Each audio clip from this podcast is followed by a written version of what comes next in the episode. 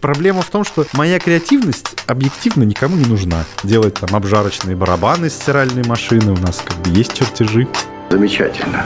Поразительно. Гениально. Когда у меня нет идеи, у нас на этикетке черепа и бабы. Некуда танки ставить.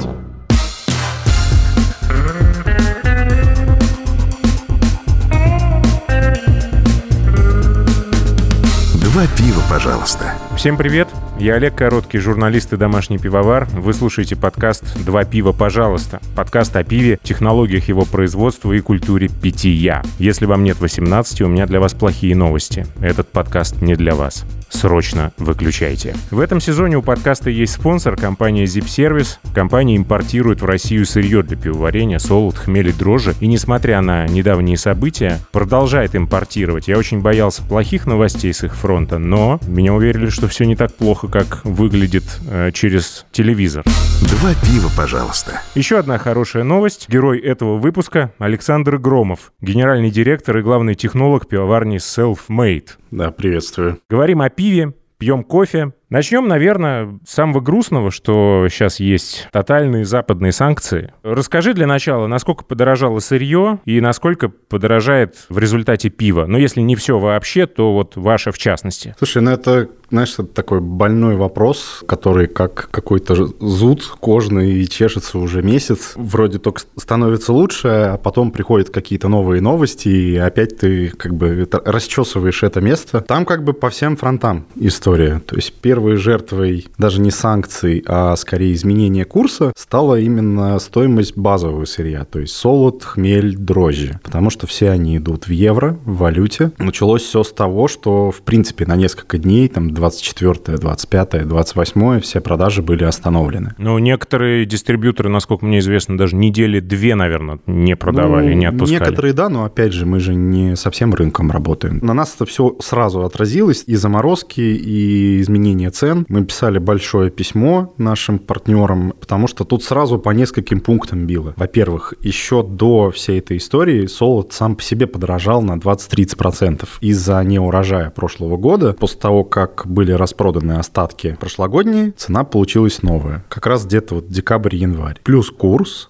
Плюс то, что дистрибьюторы продавали все не по курсу, а курс плюс определенный процент, mm-hmm. который приближал его к биржевому, потому что, опять же, ЦБ как бы старался сдерживать. На 10 рублей ниже был, да. Ну, тут не на 10 рублей, а на 10 процентов, поэтому где-то да, это было меньше, да, где-то да, это было да, больше, да. но суть не в этом. Следующий вопрос в том, что сама перевозка подорожала, потому что, опять же, в Европе топливо взлетело, а как бы возить это все из Европы, по сути. С контейнерами непонятно что, там застревали контейнеры в Роттердаме, проблемы с портами, проблемы с контейнерами, проблемы с, вообще со, со всем подряд. Ну вот вроде как, да, потихоньку это все разрешается. Перевозка увеличивает свою стоимость, поэтому мы в любом случае получаем двойное повышение цены от той, которая была. В моменте, когда был пик роста, 1 килограмм хорошего ПЛЛ стоил где-то 193 рубля. При том, что в декабре мы его покупали за 86-84 рубля. Потихонечку идет откат откат назад медленнее, чем биржевой курс, естественно, потому что что-то уже закуплено по тому курсу, mm-hmm. поэтому поставщики не торопятся менять свой курс. Те, кто быстро работает, те уже снизили. Те, у кого партии чуть больше, они чуть задержат это изменение. Ну, стандартная рыночная история. Пиво насколько подорожает? В два раза? Нет, конечно, не. Опять же, смотря где. Ну вот я про ваше конкретное пиво. В среднем около 15% отпускной цены. Что-то скромненько как-то. А как это будет покрывать вообще все ваши а... потери? С трудом. Более того, возможно, мы даже сделаем полшажка назад по поводу повышения цен, но это пока непонятно. Курс дергается туда-сюда, курс вроде пошел вниз, а цены пока еще не сильно вниз пошли. Честно надо сказать, что часть поставщиков стали потихоньку понижать цены, но появились новые проблемы. Этикетки, и вот совсем свежая новость – это банки. То, что мы там маркером сидели и закрашивали, закрашивали да, этикетку вручную, закрашивали эмблемы, это отдельный вопрос. А что тогда? А вопрос заключается в том, что она подорожала в три раза, потому что здесь такая mm. же история, как и с бумагой. В принципе, типографский комплекс сейчас находится в жутком упадке. Большинство компаний, которые обслуживало все эти станки, они были западные. Они То есть почти все ушли. мысль о том, чтобы перепечатать все этикетки без этих двух логотипов, она даже не приходила вам Конечно. в голову, потому что это просто убийство. Не то, что нецелесообразно, это расточительно. Я могу сказать, по каким ценам мы закупали. Все зависит от размера партии, от типографии и так далее. Если раньше там условно этикетка стоила там 7-8 рублей, то сейчас она стоит 19-20 рублей. Народ, а вы согласны пить пиво без этикеток? Вы вообще, зачем вам этикетка? Голосуйте рублем за пиво без этикеток. Вот у Савицкого прекрасное пиво без этикеток. И у Сальникова тоже. Это пиво без дизайна, но не без этикеток. Предлагаю вообще свести к минимуму и вот эти вот маленькие квадратики, которые я использую в домашних варках и клею их на крышечки бутылок, чтобы номер партии просто отличать один от другого. Вот их же и использовать в промышленных масштабах. Ну зачем вам эта полиграфия? Чего вы переплачиваете? Ну, шутки шутками. Да, а- Фима, сколько вы туалетной бумаги купили? Зачем? Мы же выписываем газеты. Как помнишь, в советское время был анекдот. Я, к сожалению, или, к счастью, советское время не застал, поэтому анекдот этот я не слышал. Хочется уже, наверное, дать возможность задать вопрос слушателю. Я забыл его имя, но кто-то прислал голосовым сообщением. Конец ли это пивной отрасли? Знаешь, и мне даже не захотелось этот вопрос включать в свой список, потому что мне хочется, чтобы ты ответил «Нет, конечно же, мы обязательно выживем». Ну, конечно, нет. Это не конец. Выжить можно в любом случае. Понятно, что какими-то там планами и амбициями можно подавиться благополучно и зачеркнуть их, но это не конец. Когда был пик роста евро, и когда было непонятно вообще, что будет дальше, мы чуть ли там не из подножного корма думали делать, в том смысле, что там ехать к фермерам, брать у них там ячмень, делать свой собственный солод, делать там обжарочные барабаны из стиральной машины. У нас как бы есть чертежи. Что будет с ассортиментом вашей пивоварни? Вы собираетесь его сохранять или вам придется ужиматься как-то свои амбиции в плане охмеленных сортов немножечко поумерить? Скорее да. Но, опять же, повторюсь, сейчас рубль почти вернулся к значениям середины февраля. Почти. Это значит, что вы сейчас будете забивать свои закрома так, чтобы на максимальное количество... Нет, нет. мы все-таки немножко уменьшим количество похмеленных сортов. Мое собственное мнение заключается в том, что нам еще над ними нужно хорошо работать. И в этом случае это даже хорошая история, потому что меньше сортов, больше внимательности. У каждой пивоварни свои проблемы. То есть мы любим охмеленные сорта, мы не будем останавливаться с ними, просто будем делать меньше и чуть более внимательно. Мы же в Голландию продавались до этого всего. И самое интересное, что мы уже поставили крест на европейском рынке, но буквально на той неделе нам написал наш партнер и сказал, что через 2-3 месяца он готов возобновить работу, потому что в основном была проблема именно логистических цепочек, первичной истерии. Ну, он считает, что через 2-3 месяца вполне возможно будет продавать наше пиво в Европу, и у него будут свои потребители. Поэтому мы, собственно, стоим на развилке, потому что, с одной стороны, нам нужно все-таки удешевлять ассортимент, делать более простые сорта, делать более ходовые сорта, особенно с учетом ухода с рынка определенных брендов и востребованности этих сортов на рынке. С другой стороны, у нас есть потенциал для международного развития, и это как раз будет как бы шаг назад в этом направлении. Удивительно слышать это сейчас, в этих условиях. На самом деле бизнесмены, люди, которые заняты реальным делом, чуть более осторожны, что ли, в своих выражениях, чем те люди, которые разговаривают из телевизора. Потому что они прекрасно понимают, что вот построить это заново будет стоить гораздо более масштабных усилий, чем просто Потерять. подумать и сохранить. С хмелем понятно, что с дрожжами? Пока что я не вижу проблем с изменением ассортимента. Главная проблема – это цена. Потому что, несмотря на изменение курса, у нас все еще держатся высокие цены. Ну, то есть переходить на светлое, темное и нефильтрованное пивоварня self-made не будет. А в этом смысла никакого нет. Абсолютно. Мы не сможем тягаться на этом поприще с э, пивоварнями, у которых больше объем, соответственно, меньшая себестоимость. Мы вот попробовали это делать. У нас сейчас в прайсе есть э, как бы наш суббренд, который мы продаем по другому принципу. Мы как бы знаем, что мы можем производить определенный процент этого пива и исходить из принципа лучше продать простое пиво, чем не продать. И мы думали, что эта концепция будет работать, а оказалось, что абсолютно нет. Сегмент дешевого пива, даже для крафтовых заведений, это немножко другой сегмент. Какой сейчас у вас объем производства? В месяц где-то 45 тонн. Есть ли вероятность того, что вам придется расшириться? Э, И есть ли куда? Да,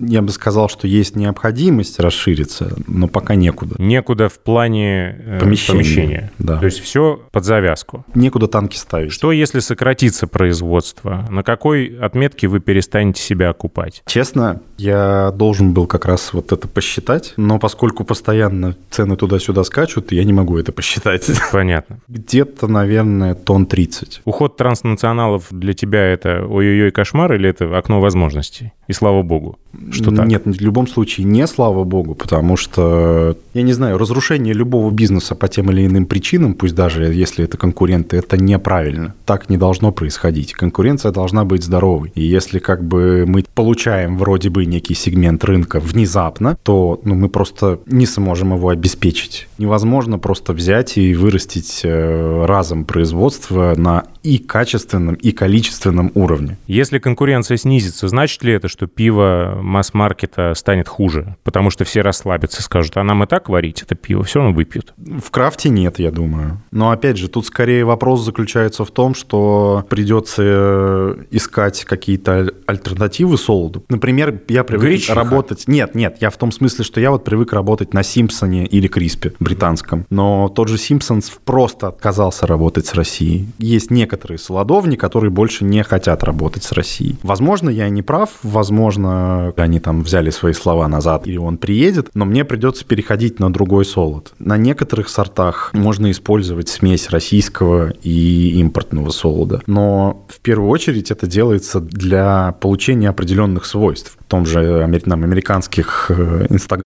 пивоваренных, когда еще можно было смотреть. А сейчас запикали слово. Сейчас запикали, да. Стакан разбили прямо. Ай-яй-яй. Из коробки, на которой написано Сергей Яскевич. Там постоянно было видно, что в составе у нас там а, malted barley, unmalted wheat, и зачем покупать несоложенную пшеницу и ячмень, если можно купить русский солод? Да. И, в принципе, добавив определенный процент, добиться плюс-минус того же эффекта. Что с техникой? Вы работаете на российском оборудовании Номос, да. но насосы там, наверное, итальянские, я так подозреваю. Люки там тоже не российского производства, скорее всего. И очень много всяких разных штучек-дрючек, которые все-таки импортные. Вы уже думали о том, где вам может прилететь из-за того, что цепочка поставок прервалась и надо бы запастись чем-то? Расходниками какими-то? Нам прилетело с нашим сепаратором, там как раз э, расходников особо нет. На нашу модель на складе ничего не было, поэтому мы заказали приезд специалиста, который должен был внештатно проверить наш сепаратор, посмотреть, все ли хорошо, и что если что-то под замену, чтобы мы заранее это начали делать, может быть, там через третью страну и так далее. Но фу-фу-фу, у нас все с ним нормально. По поводу того, чтобы делать какой-то запас, не имеет смысла, потому что ну, на все цены взвинтили абсолютно неадекватно. Поздно. Да, да, ну, пропустили момент. У вас была чуть ли не первая в России линия розлива в банку. Да. Сейчас это другая линия уже. Сейчас это другая линия. Что будете делать, если алюминий исчезнет? Потому что у нас ушли еще и производители банок с рынка. Чем это вам грозит? И что это будет? Стекло? Вы же были против стекла, насколько я помню. ПЭТ? Как-то тоже я себе смутно представляю пиво self-made в такой сисечке полуторалитровой. Господи, я, я вот на секунду представил, и мне плохо стало.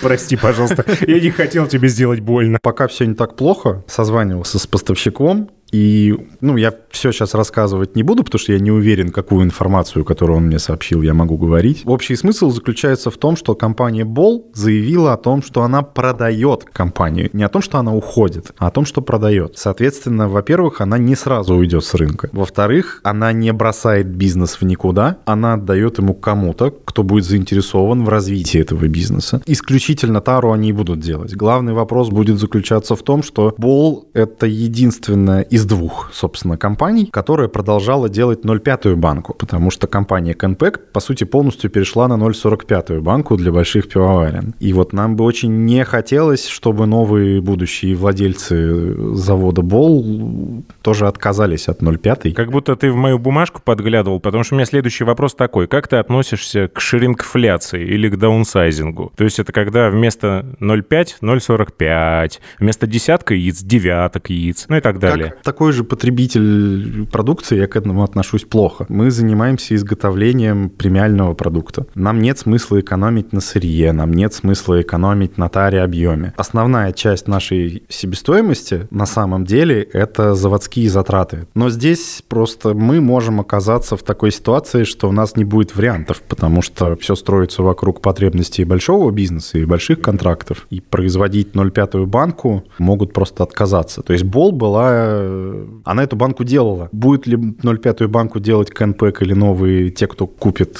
завод Бола, это большой вопрос. А в 0,33 вы не льете? Не, почему? 0,33 мы льем крепкие сорта. Вот. Потому что я видел, это не ваше пиво, я видел просто в 0,5 разлито такое пиво, которое не то что лошадь, она слона просто остановит на месте и выключит на несколько суток. И вот я считаю, что все-таки негуманно такие крепкие сорта разливать в 0,5. Честно признаться, согласен? я согласен, но вот мы недавно тоже это сделали. И как?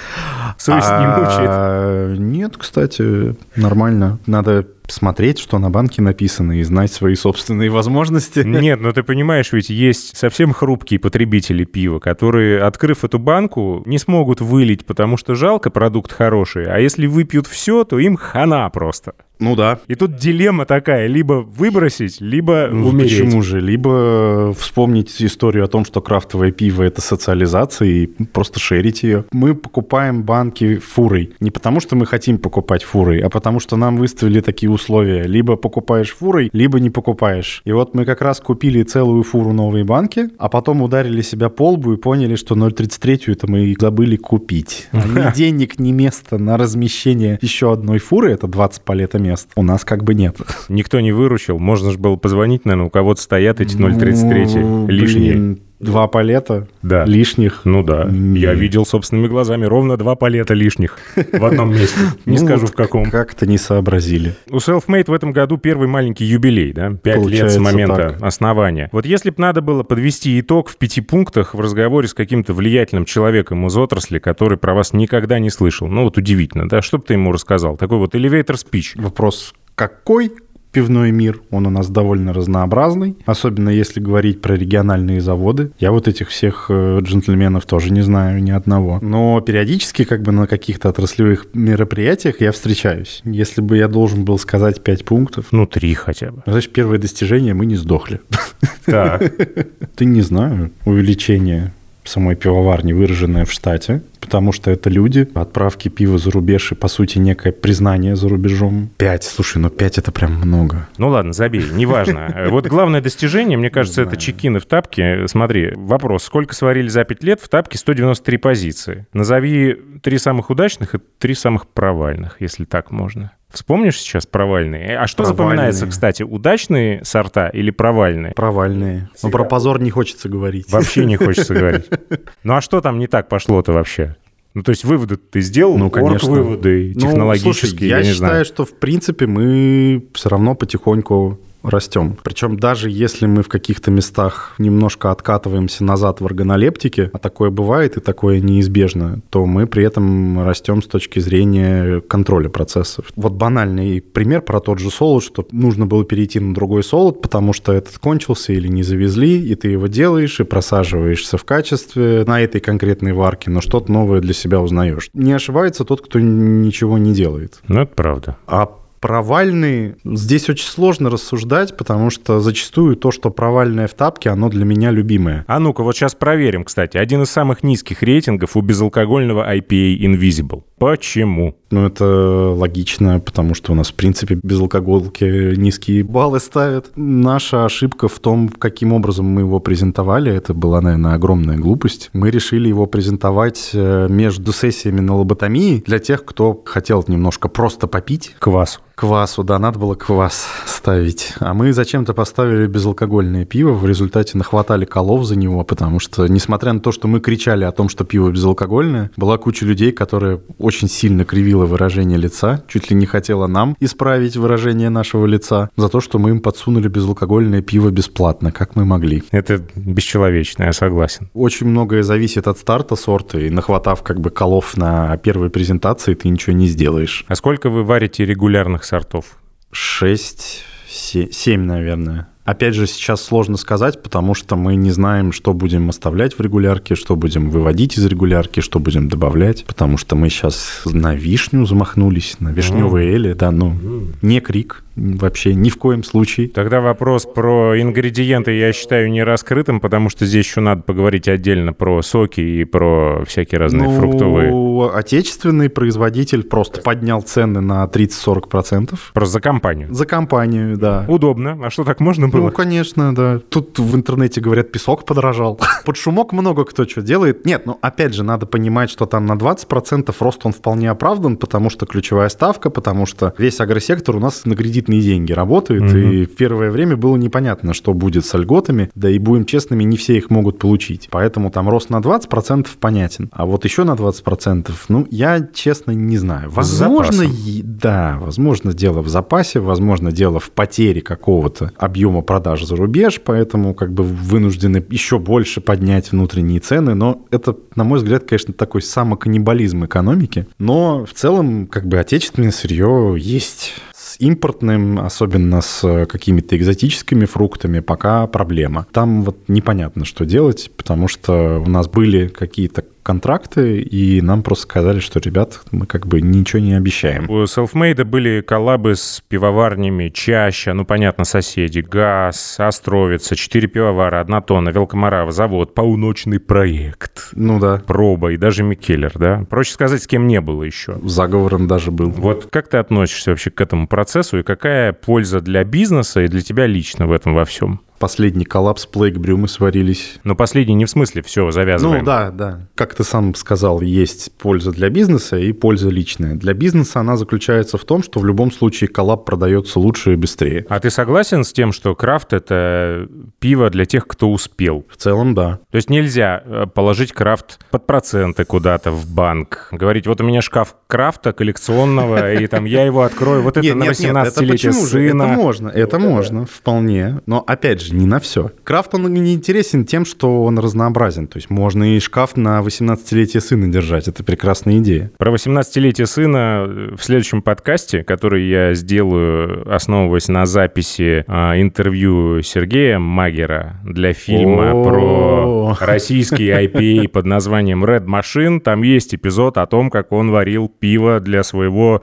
сына, и которое он ему презентует на 18-летие. Ждать осталось, по-моему, еще лет 6-7, по моим прикидкам. То это недолго. Вопрос от слушателя Сергея. У меня вопрос про блогерское пиво. Каково это быть в тени блогера? А то получается, наш ответ Шленкерле сварил ты, а вся слава Савицкому. Знаешь, какой хитрый вопрос? Пожалуй, я сначала отвечу на вторую половину предыдущего. Про коллабы мы просто не договорили. По поводу личной какой-то выгоды. Тут скорее не выгода, а просто удовольствие. Коллаб нужен для того, чтобы не забыть, чем ты вообще занимаешься и почему ты этим занимаешься. Потому что когда я начинал, в принципе, заниматься пивом, в том числе крафтовым, тогда как раз было очень много споров на тему того, что такое крафт, что такое не крафт. Когда вот это все начиналось, это был драйв, это было классно, это было непаханное поле, это это был энтузиазм, креативность и так далее. А сейчас все-таки так или иначе это начинает обрастать огромным количеством вспомогательных конструкций. Или я бы даже сказал, что существо пивоварня, оно просто растет, растет и растет, и ты его питаешь своими силами, своей энергией, своим энтузиазмом. И в какой-то момент оно вырастает в огромную штуку, которая начинает из тебя тянуть очень много сил именно на свое существование. И для того, чтобы не потерять возможность этому существу давать какие-то, не знаю, витамины в виде своего креатива, ты должен иногда отвлекаться и искать вдохновение в том, с чего все начиналось. И коллабы — это именно такая история, когда ты думаешь не о том, в первую очередь, как бы, а как будет продаваться, а понравится ли людям или не понравится. То есть мы же об этом думаем. Когда делаешь коллаб, ты в первую очередь думаешь о том, что понравилось тебе. И это, кстати, как раз-таки ответ на вопрос про коллапс с пивным блогером. Мне абсолютно без разницы, кто там что, какие лавры получает. Я просто кайфанул от того, что я сделал то пиво, которое я хотел, наплевав на все. Именно в этом и есть смысл коллабов. Что сегодня побеждает? Сложно сочиненная ипа, дипа, трипа и так далее с хитро вымудренной этикеткой или копченая от Савицкого с такой скромной этикеточкой? То есть я имею в виду яркий образ или вкус, аромат и вообще суть того, что внутри? Я бы сказал, что у потребителя, естественно, побеждает вкус и яркость, но только, к сожалению, это не в сторону допельбока. Но не каждый любит жевать э, почву с торфяных болот, и я вот отношу себя к абсолютным фанатам этого запаха, этого пива, этого вкуса. А, я хотел, знаешь, что уточнить? Я у Савицкого спрашивал, он мне не смог ответить. Какой все-таки копченый солод там был? Помнишь наверняка? Помню. Ирекс? Нет, Кастл Молтинг. Немножечко Вейермана. Причем Кастл Молтинг два вида. Ну, намутили, намутили, намутили. Ну, слушай. Но это было вкусно. Самое дурацкое, что если мы вдруг захотим это сделать, то фиг мы это повторим. Это самое прекрасное. Крафт — это для тех, кто успел. Да, в целом, да.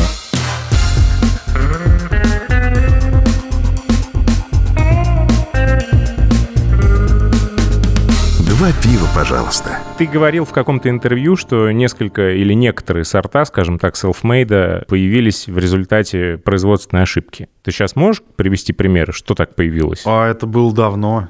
Это было очень давно. Больше вы эту методику не используете? Ну, в какой-то мере она все равно есть, но нет, все-таки скорее нет. Все-таки в первую очередь из производственных ошибок обычно вылезают проблемы. А бывало, что сливали ЦКТ целиком? Да, конечно. Сколько максимум? У вас двух? Трехтонные. Трех и, и а большие? Шести. Ага. Нет, шеститонные, к счастью, пока не сливали. Да у нас их всего три штуки, а как бы для того, чтобы их нормально оборачивать с нашими процессами, у тебя одна емкость должна быть промежуточная. Соответственно, получается, что несмотря на то, что у нас их три, мы используем только две. Потому что одна должна быть пустой для того, чтобы осуществить трансфер там, молодого пива в другую емкость там, для сепарации, хмель отделить, там, э, пюре диспергировать, еще что-то. Ну, то есть это лучше делать при перекачке из танка в танк, чем при циркуляции емкости на саму себя себя. То есть мы таким образом немножко жертвуем своим объемом производства, но стараемся иметь возможность добиться тех кондиций, которые мы хотим. Не как бы следовать диктату емкостей, иметь больше технологической свободы. Вы экспериментируете сразу на большом объеме или есть какая-то Нет, у нас есть полутора... секретная? А, в этом смысле? Ну да, на большом сразу. Наши Нью-Ингланды — это как раз, по сути, результат экспериментов. Откровенно я, да, скажу, что мы боимся их делать на 3 тонны, потому что э, результат почти всегда разный, даже когда мы делаем все одинаково, и у нас нет как такового стопроцентно работающего рецепта, поэтому мы продолжаем экспериментировать, продолжаем получать плюхи в тапки за это. Это, конечно, расстраивает, но я считаю, что несмотря на эти сыпящиеся плюхи, мы очень многое для себя узнали, и мы продолжим эксперименты в этом направлении, потому что я просто люблю этот сорт. Вот. Хотя, ну, это вызов,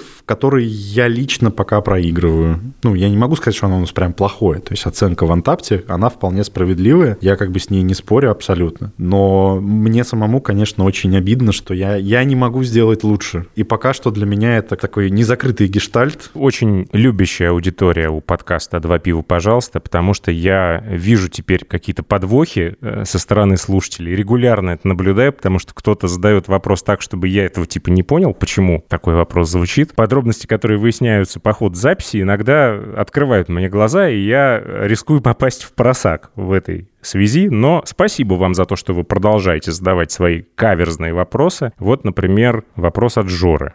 Как сделать так, чтобы никто из сотрудников на производстве не нарушал технику безопасности? Ну, кроме того, что погрозить пальцем? А, я сейчас закатил глаза к потолку.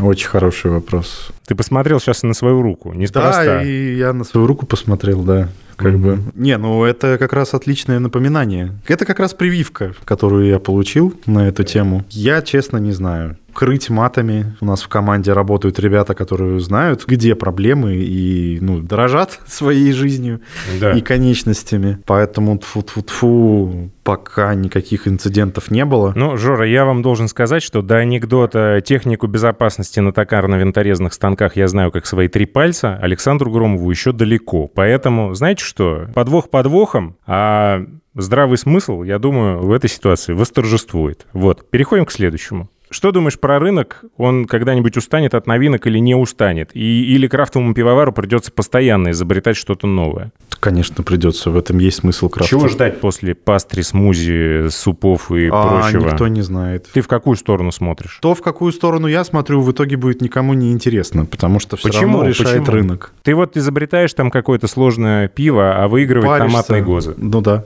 Может быть, тогда стоит продолжить эту тему, я Томатных не знаю. Гоза? Ну, э, развить ее как-то по-своему, сказать, что вот ну, я так тоже... их и развивают потихоньку. Даже следуя за модой, ты стараешься что-то свое привнести. Мы очень много раз пытались идти против шерсти, Мгм. и это никогда не заканчивается хорошо. Причем вот даже тот же пример с пробатором, несмотря на то, что он получился хорошо, и отзывы о нем хорошие, и так далее, и тому подобное, продавался он из рук вон плохо. Ты можешь придумать э, просто что-то супер концептуальное и там построенное на каких-то локальных продуктах, но пока что, кроме Big Village, ни у кого не получалось сделать это коммерчески успешным. Ну, то есть, я так понимаю, что в твои планы и не входит пытаться дальше, потому что есть же Нет, определенная почему? категория предпринимателей, которые не останавливаются в этом и продолжают, что называется, think outside the box. Ну, Вот всегда. Повторюсь, как бы мы эксперименты продолжим, но конкретно сейчас мы продолжаем только работу над Нью-Ингландами, потому что я хочу его получить тот, который мне нравится. То есть здесь даже не вопрос, вот у меня хуже там, чем у кого-то, и я хочу, чтобы у меня было нормально. Нет, я хочу, чтобы я, как пивовар, получил тот Нью-Ингланд, который я хочу. У меня задача именно в этом. И этот эксперимент я не остановлю практически, наверное, ни при каких Нет опасности, что когда у тебя будет этот самый Нью-Ингланд, ты скажешь, ну все, теперь я сделал все, Не, ухожу на пенсию.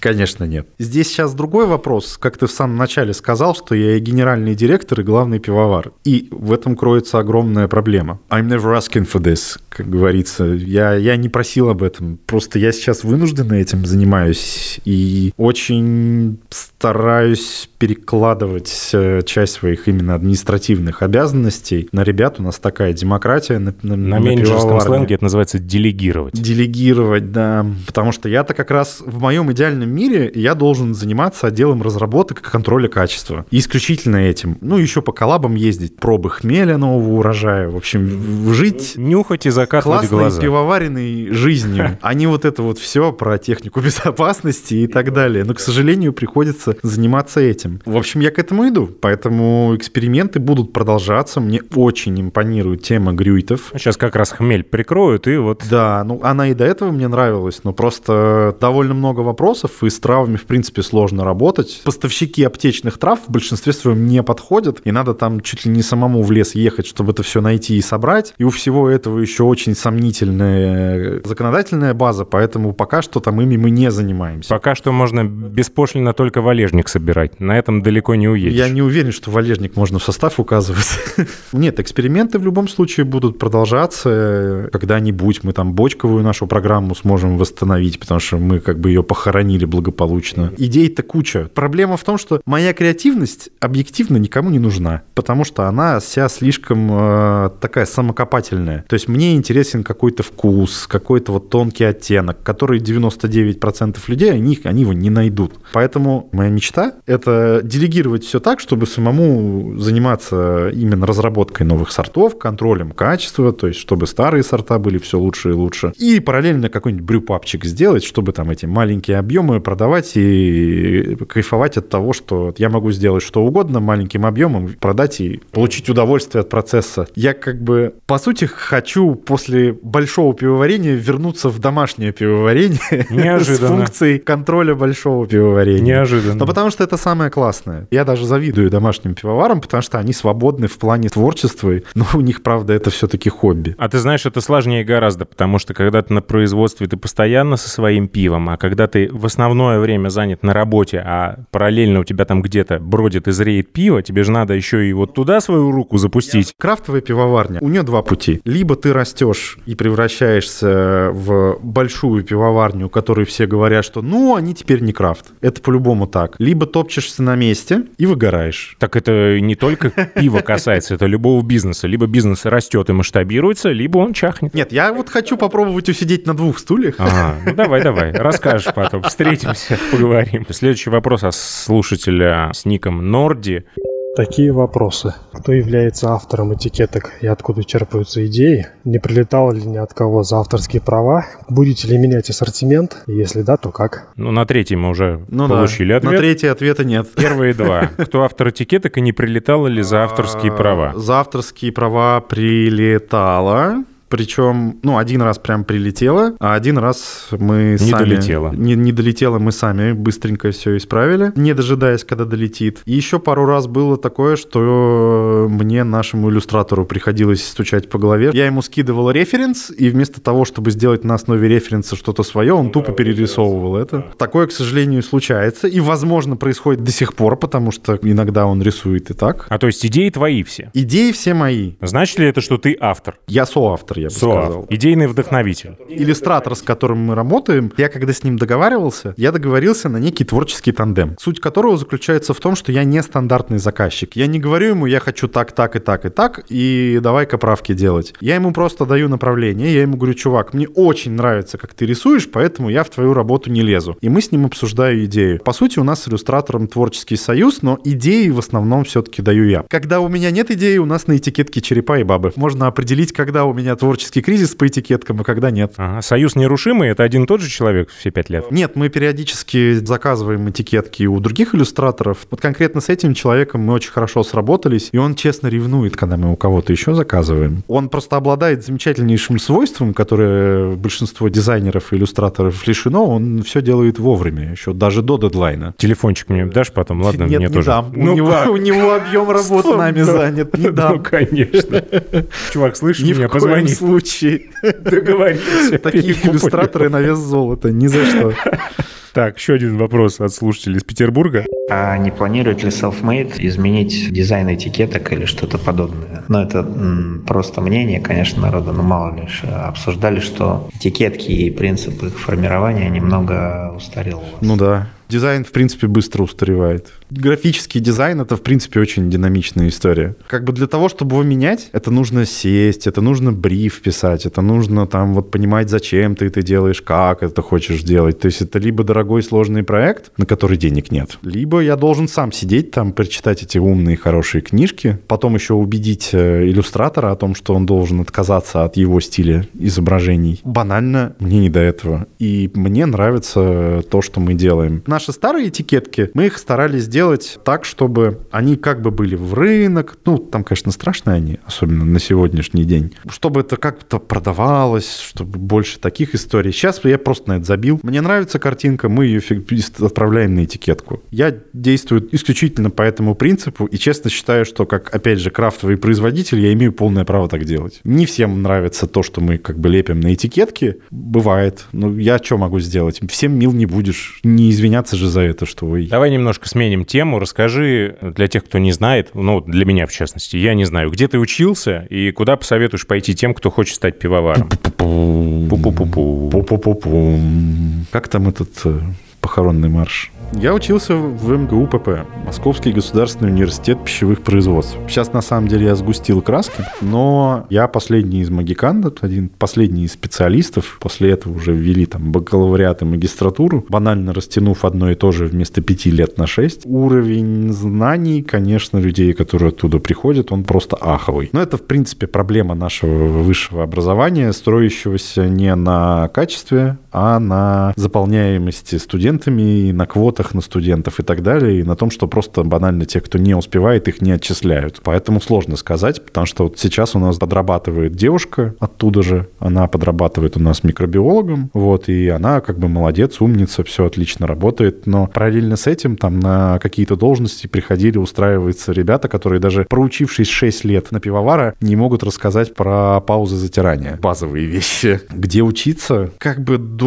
февраля я бы мог ответить, что если есть деньги, то лучше, конечно, там на годик уехать куда-нибудь в Европу или в США учиться. Это круто, это открывает как бы дороги и так далее. Потому что ну, на Западе образование пивовара — это все-таки практическое образование. Это же ремесло, конечно. Человека за год-два просто учат тому, что он должен делать, предполагая, что общее какое-то образование у него есть. Ну или даже если нет, то вот он руками работать умеет, умеет и хоть немного умеет работать головой. Поэтому куда учиться, не знаю, у нас негде. Было бы, конечно, круто, если бы кто-то организовал такие курсы, но я просто даже не знаю, чего, куда. Это все дорого, сложно. Вот ты говорил про качество входящего сырья, качество продукта, упомянул микробиолога. Как устроен контроль на пивоварне Selfmade? Что вы замеряете, как замеряете, чем замеряете, что у вас лаборатория есть какая-то? Слушай, лаборатории у нас нет, у нас есть небольшие готовые петри-тесты. Делаем мазки, проверяем на там общее микробное число, на наличие там каких-то бактерий, которые нежелательны. Делаем таким образом экспресс-посевы, читаем клетки, смотрим жизнеспособность. Ну, стандартная история. Я считаю, что без подсчета клеток вести брожение это, в принципе, как бы такая бесполезная Авантюра. история. Ну да. Нет, почему? В принципе, можно дать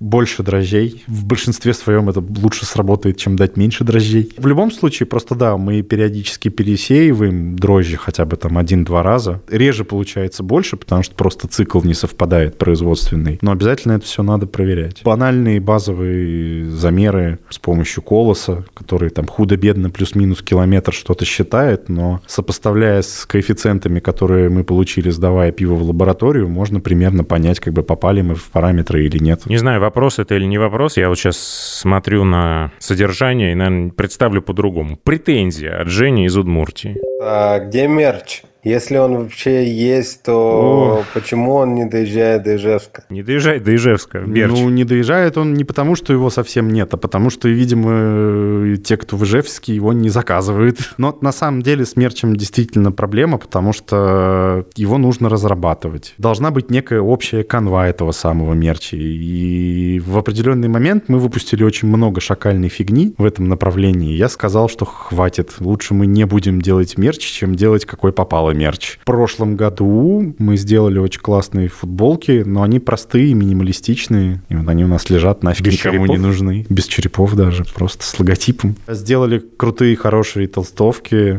Я ее себе купил сам. Мы как бы все продаем по себестоимости. Нужно еще все-таки ставку эту рефинансирования добавлять, потому что иначе у налоговой появятся вопросы, какого черта вы продали за столько же, за сколько вы купили. Ну и, в общем, пока мы просто столкнулись с тем, что либо мы плохо этот мерч сами рекламируем, либо мы сделали хреновый и никому не нужный мерч. У нас сейчас нет времени, чтобы с этим разбираться, потому что у нас переезд, у нас ограниченные просто ресурсы человеческие. Мерч, да, это важно, это нужно, но он все-таки все-таки имеет некую вторичную структуру. В конце концов, мы даже нормально соцсети вести не можем, потому что у нас никто этим сейчас не занимается. Любое производство, любой бизнес, у него куча проблем тех или иных. И вот у нас, да, у нас есть такая проблема. За всем я пока не могу уследить. Делегировать. Ну, делегировать-то надо кому-то, а чтобы был а кто-то, нужны деньги. Нужны деньги да. Черт, А пока что денег круг. нет, да, это, это, это замкнутый круг. круг. Нанять вторую смену пивоваров, чтобы делать больше пива, или нанять девочку-маркетолога, которая будет соцсетями заниматься, заниматься, я выберу как бы нанять второго пивовара. Когда мы дошли до потолка по объему производства на нашей площадке, вот мы только как раз хотели заняться развитием именно другосторонних вещей, и вот все это одно за другим началось. Пандемии. Александр прислал вопрос. Привет тебе, Саша Трамоева из Твери.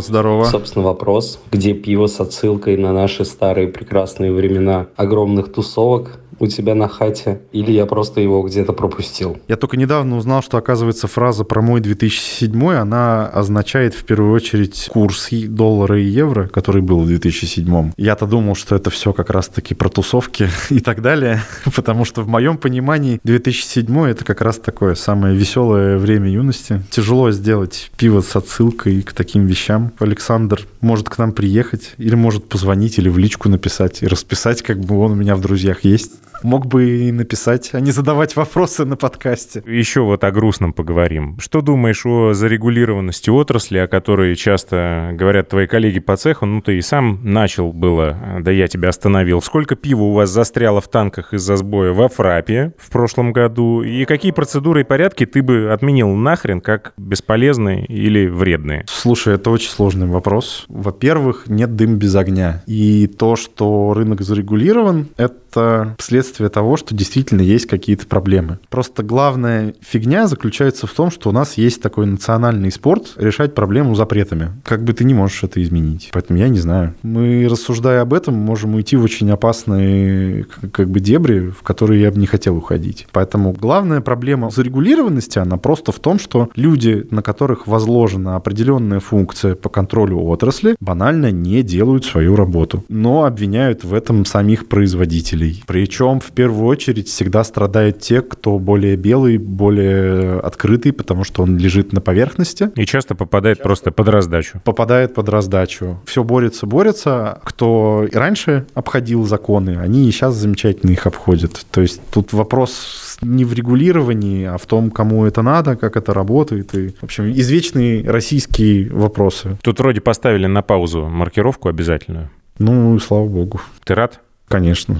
Вообще сейчас не до этого, там кучу денег надо тратить. А про фрап расскажи, сколько у вас застряло в танках? Как Слушай, вы нервничали? Ну, мы очень сильно нервничали, потому что, ну, с одной стороны, застряло много, с другой стороны, тогда как раз был момент с э, очередным небольшим локдауном, поэтому в целом как бы объемы упали. Плюс нас спасло то, что у нас очень много деклараций, и в каждой по несколько сортов, то есть у нас, собственно, задекларированных сортов с разными параметрами и разным составом очень много. А поскольку там как бы никто не будет копаться, а какой у тебя конкретный карамельный солод, а какой конкретный светлый, а какой конкретный хмель, то те же самые IPA можно благополучно выпускать. Параметры такие же, такие же. Алкоголя столько же, столько же. Хмеля столько же, столько же. Поэтому, ну, пришлось как бы расчехлить архивные сорта зарегистрированные, что-то выпускать. Ну, процентов 20-25 все равно стояло, ждало регистрации. А так как бы, ну, неприятно было, конечно. А вот что с этим сделать? Что-то мне не хочется заканчивать разговор на грустной ноте, потому что... Нет, ну просто вот, знаешь, если так рассуждать, если, например, я бы пошел в РАР, то я как человек, который знает и понимает отрасль, от меня бы взвыли еще больше, чем от тех, кто там сейчас, которые ничего не понимают. Ну, вру, конечно, они понимают, но не так глубоко, потому что, ну, они занимаются контролем. То есть там в основном вопрос именно в букве выполнения этих правил. То есть вплоть до того, что, например, если ты, подавая на регистрацию сорт, состав на этикетке поместил второй фотографией, а не третьей фотографией, то у тебя придет отказ на регистрацию, потому что нельзя. Но, кстати, нигде об этом не написано. То есть это только эмпирическим путем можно? Да, да. То есть тебе приходит отказ, ты узнаешь, что оказывается Офигенно, надо так. Очень много каких-то правил, о которых э, нигде ничего нормально не сказано. Их собственные методички не работают. Сама работа электронной платформы Фрапа, ей занимается не RAR, а какая-то там другая контора, которая связана с RAR, и они там между собой пока решат, куда чего. Стандартная история для госаппарата. И тем не менее, все же будет хорошо? Все, что нас не убивает, делает нас сильнее. Зачем ты? Зачем? Зачем я Нет, у меня есть еще несколько. У меня еще есть несколько вопросов по тому, что я увидел. А надо сказать еще слушателям, что я дней 10 назад был на пивоварне, мне было любопытно своими глазами посмотреть на то, как ребята работают. Вот по моим ощущениям, это не самоделка, это не self-made. Тебе не кажется, что вот настал тот момент, когда надо поменять название и просто ну, вот полететь дальше с каким-то другим слушай, флагом? я еще в самом начале думал о том, что название немножко дурацкое. Давай, может, объявим конкурс, и пусть люди предлагают. А потом я передумаю, и нет, все, нет. кто это делал, все обидятся. Вдруг кто-то предложит какое-то название для пивоварни, а ты прям увидишь и скажешь, вот оно. Начнем с того, что нас все-таки уже знают, как бы как self-made. Коней на переправе не меняют. Я же первое время тоже очень переживал по этому поводу, потому что, ну, особенно когда в баре там написано self-made, очень много кто говорит, типа, а что это вы делали? Ну, то есть, типа, в баре, что ли, сделали? Что, ваше пивко, да? Self-made это, да, такая себе история. Хотя, с другой стороны, я вообще мастер хороших названий, в кавычках, потому что мой проект No Name тоже обладает тем же самым свойством. Обезличивание самого себя. Но непонятно, почему self-made, почему там не DIY, например. А потому что не Барбл. Изначально мы должны были называться Барбл Брювери. А теперь попробуй произнести это сам. Да, это сложно. Ну ты попробуй. Не надо, не хочу. Я даже рисковать не буду. Ну, в общем, когда к нам приезжают курьеры или еще кто-то, то каждый раз это в трубку. Особенно, особенно курьеры. Тогда стоял вопрос не о том, как бы как назвать правильно, а о том, как придумать хоть что-нибудь, чтобы не назваться Барбл. Ты не умничай, пальцем покажи. Поэтому так, смысл смысл этого названия. Мы его сами придумали, мы это все сами делаем, и мы эту ошибку продолжаем нести как наш крест. Вот эту самодельность, вот эту непродуманность мы начинали делать там без того, чтобы прочитать кучу трактатов, или там сначала сделали дело, прогорели, сделали новое, типа крутое, классное. Так вот По-дурацки мы назвались, и также по-дурацки продолжим так и называться. Этот проект — это часть меня, это уже в какой-то мере часть истории крафта в, в России, и менять его я не вижу смысла. Это будет странно. Непоколебим. Александр Громов. Генеральный директор и главный технолог пивоварни Self-Made. Очередной герой подкаста «Два пива, пожалуйста». Напомню вам, друзья, что спонсор подкаста компания Zip Service делает много хороших дел, в том числе поддерживает такие классные проекты. Подкаст очень нужен, важен, а подкастов сейчас стало больше пивных. Видите, тренд пошел вверх. Слушайте и другие подкасты, не обделяйте их вниманием. Это должно развиваться так же, как крафтовое пивоварение. Чем больше нас, тем мы сильнее. Спасибо тебе огромное, что ты нашел время. Спасибо за, как мне кажется, очень искренние ответы и за уверенность в том, что ты делаешь. Ну а как без этого? Без этого можно просто сесть и ну, нет, бывает разная уверенность. Бывает уверенность, подкрепленная внутренней силой, а бывает э, уверенность, подкрепленная самодурством. Вот это первая уверенность, а не вторая. Я настаиваю. Спасибо. Это приятно слышать. Спасибо всем, кто слушал, и до встречи. Пока. Два пива, пожалуйста.